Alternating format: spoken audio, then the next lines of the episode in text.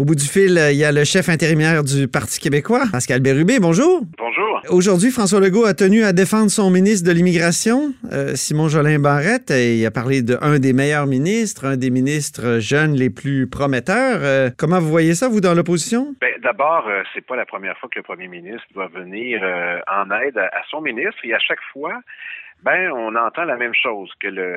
D'abord, le premier ministre nous dit en chambre que tout le monde souhaiterait avoir un ministre euh, comme lui.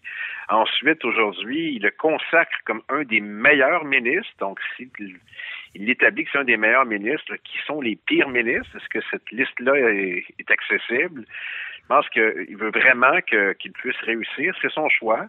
Euh, mais disons que le, manque de planification sur des enjeux aussi sensibles que l'immigration et parfois même la laïcité euh, cause problème. Je pense qu'on a une responsabilité lorsqu'on est ministre, d'abord de bien préparer les choses et ensuite d'expliquer rapidement ce qu'on a fait ou ce qu'on n'a pas fait. Donc, ça commence à être chargé comme dossier, mais manifestement, euh, le ministre Jean Barrette peut compter sur, euh, je dirais, euh, une, solidarité de son premier ministre qui, qui sera toujours là. En même temps, Pascal Bérubé, c'est comment je pourrais dire, c'est pas évident, là, cette situation-là des réfugiés. Qu'est-ce que vous feriez de différent, vous, au Parti québécois?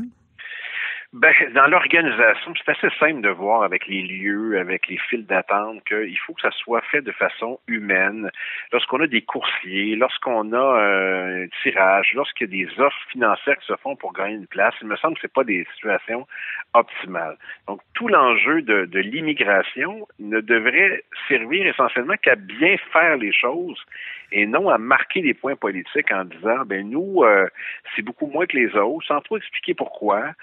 Euh, il y, a, y, a, là une rigueur puis une vérité qui est nécessaire. Alors, j'ai l'impression parfois que ça nourrit davantage le narratif politique de la CAQ sur ces questions-là que le, le, réel. Et quel est le narratif de la CAQ là-dessus?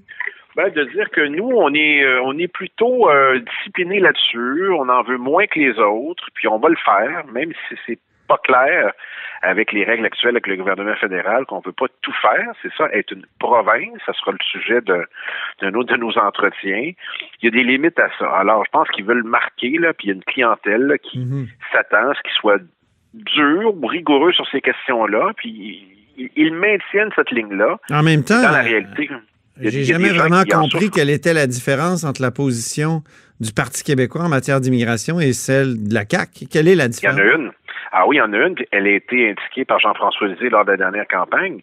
C'est qu'on ne politise pas ces enjeux-là. On laisse à une instance indépendante le soin d'indiquer quels sont les besoins en mm. matière de main-d'œuvre, les capacités d'intégration, euh, de francisation, les moyens qu'on a à notre disposition et surtout s'assurer qu'au moins 25 de l'immigration soit en région ce qui est un gage d'intégration très fort. Alors ça, c'est nos politiques en matière d'intégration. il y avait toute une liste également d'éléments, de mesures qu'on avait proposées pour lutter contre la discrimination, euh, notamment en emploi, lorsqu'on cherche un logement. Alors on avait un plan euh, très fort, très crédible, qui était réaliste et qui serait toujours applicable. Et si d'aventure le gouvernement de la CAQ veut s'en inspirer, comme j'ai déjà suggéré euh, de le faire, ben, je pense que ça sera bienvenu. Là, vous avez redistribué les cartes des, des, porte-paroles dans l'opposition, la, la, troisième opposition, euh, troisième groupe d'opposition. Et euh, on se demande, est-ce que vous avez accommodé Sylvain Gaudreau pour qu'il y ait moins de place ou vous jugiez qu'il y avait un rôle trop effacé ou c'est quoi exactement? Non. D'abord, sur le titre de troisième opposition, vous n'allez pas souvent nous entendre dire ça parce que c'est pas c'est pas clairement la situation qu'on vit. Euh, lorsqu'on voit le dernier sondage là, que, que QS a 10 points puis qu'on en a presque 20, puis qu'on n'a eu plus de sièges élus, je pense c'est une rhétorique de l'Assemblée nationale. Nous, on dit Parti québécois, mais vous n'entendrez pas dire troisième opposition. Ceci étant dit, euh, il fallait faire des ajustements parce que Sylvain Godreau nous a indiqué qu'il voulait prendre du temps pour faire la course, ce qui est légitime, puis se déplacer au Québec. Donc, le dossier de la santé, c'était beaucoup. On veut bien le faire. Alors, j'ai décidé de, de le céder à Joël Arsenault, qui a déjà commencé. Donc, euh, alléger les tâches de Sylvain Godreau, donner une tâche supplémentaire à, euh, à Joël Arsenault. Donc, ça, c'est commencé. Et Joël Arsenault avait le dossier de la langue Et moi, je voulais envoyer le signal fort que c'est le chef du Parti québécois qui allait être le porteur de ce dossier, comme je l'ai été pour la laïcité. Et ça envoie un message euh, assez clair et direct que c'est un enjeu qui est majeur pour nous. Mais là, votre charge est presque trop lourde, là, Pascal Bérubé. Ah non, mais je serai plus chef parlementaire en juin, alors... ben, vous avez quand même laïcité, métropole, capitale nationale. Ah, je suis capable capable. Alors, euh, laïcité, ça ne devrait pas beaucoup bouger euh, cette session-ci, à moins qu'on à moins que le gouvernement veuille y retourner. Donc, euh, en matière de... Ben, attention, avec, avec euh, le cours ECR, ça va revenir, non? Ah, ben oui. Mais ça, j'ai déjà commencé. Puis, d'ailleurs, c'est une demande du Parti québécois là, de revoir ce cours. Hmm. sachant qu'au début, le ministre Roberge avait dit sur les ondes de Télé-Québec, il dit, ben moi, je l'ai enseigné, puis ça va rester comme ça, je trouve ça bien bon. Alors, on a réussi à le convaincre. Alors, colonne des gains pour l'influence du Parti québécois et sa petite équipe. Sur la langue, on aura des propositions intéressantes et positives à faire à la fois sur la promotion de la langue que sur la protection de la langue. On en a déjà testé plusieurs avec le gouvernement auxquels on a eu des fins de non-recevoir. Je donne un exemple. Les entreprises de moins de 50 employés, le gouvernement et le premier ministre m'a dit personnellement que jamais il allait toucher à ça. Donc, ça part mal. Euh, la question de l'affichage, la question des moyens pour la francisation, euh, l'enjeu, par exemple, de, l'accueil dans les commerces, évidemment, on peut pas légiférer là-dessus, puis je suis bien placé pour vous le dire, parce que je suis l'inventeur de la motion du bonjour aïe. Peut-être ne le saviez-vous pas. Alors, ah oui, je pensais que c'était Jean-François Lisée. Euh, habituellement, il, faut donner le crédit à celui qui le dépose, mais je le révèle aujourd'hui. Des fois, Jean-François Lisée le fait aussi. Euh, c'est moi qui ai eu cette idée-là de faire la, motion. À partir Bonjour des déclarations. Une observation que je fais. C'est à ben, partir des déclarations de Marie Montpetit. C'est à Marie Montpetit qu'on doit ça. Elle avait dit que c'était un. Oui, euh, entre autres. Puis des observations que je fais régulièrement lorsque je suis dans la métropole. J'ai dit on va tester l'idée. Alors, le bonjour aïe, c'est facile à s'imaginer. On va en faire une motion qui a fonctionné, qui a été négociée sur le parquet, et une deuxième. Donc, euh, je suis assez fier de ça. Peut-être que j'ai créé un phénomène hors de contrôle, mais la colonne de mes idées sont pas toutes bonnes, mais j'ai eu celle-là.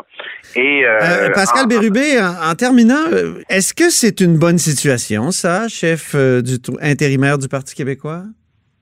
Vous savez, moi, je crois pas qu'il y ait de, bonnes ou de mauvaises situations. Moi, si je devais euh, résumer ma vie aujourd'hui avec vous, je dirais que c'est d'abord des rencontres.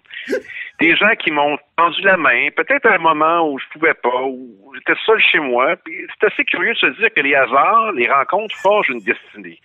Parce que quand on a le goût de la chose, quand on a le goût de la chose bien faite, le beau geste, Parfois, on ne trouve pas l'interlocuteur en face, je dirais, le, miroir qui vous aide à avancer.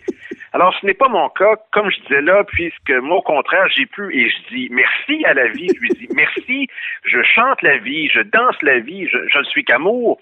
Et finalement, quand beaucoup de gens aujourd'hui me disent, mais comment fais-tu pour avoir cette humanité? Eh bien, je leur réponds très simplement, je leur dis que c'est ce goût de l'amour, ce goût donc qui m'a poussé à entreprendre un mandat de chef intérimaire, mais demain, qui sait, peut-être être simplement continuer à me mettre au service de la communauté, à faire le don, le, don de soi.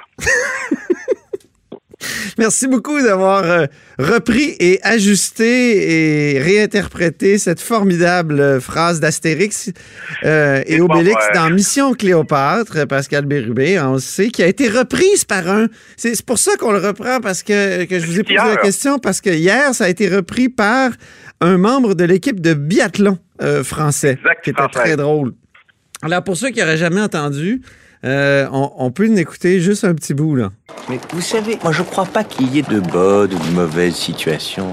Moi, si je devais résumer ma vie aujourd'hui euh, avec vous, je dirais que c'est d'abord des rencontres. Euh, des gens qui m'ont tendu la main peut-être à un moment où je ne pouvais pas, où j'étais seul chez moi. Et c'est assez curieux de se dire que les hasards, les rencontres forgent une des... Alors, euh, c'était dans Mission Cléopâtre, évidemment, le scribe euh, qui s'exprimait, joué par Édouard Baird. C'était un clin d'œil de fin d'entrevue. Merci beaucoup, Pascal Bérubé. C'est plaisir, Antoine Robitaille, puis on souhaite que ça soit euh, le printemps de la langue. On est prêt. OK, très bien. À suivre. À suivre, en effet.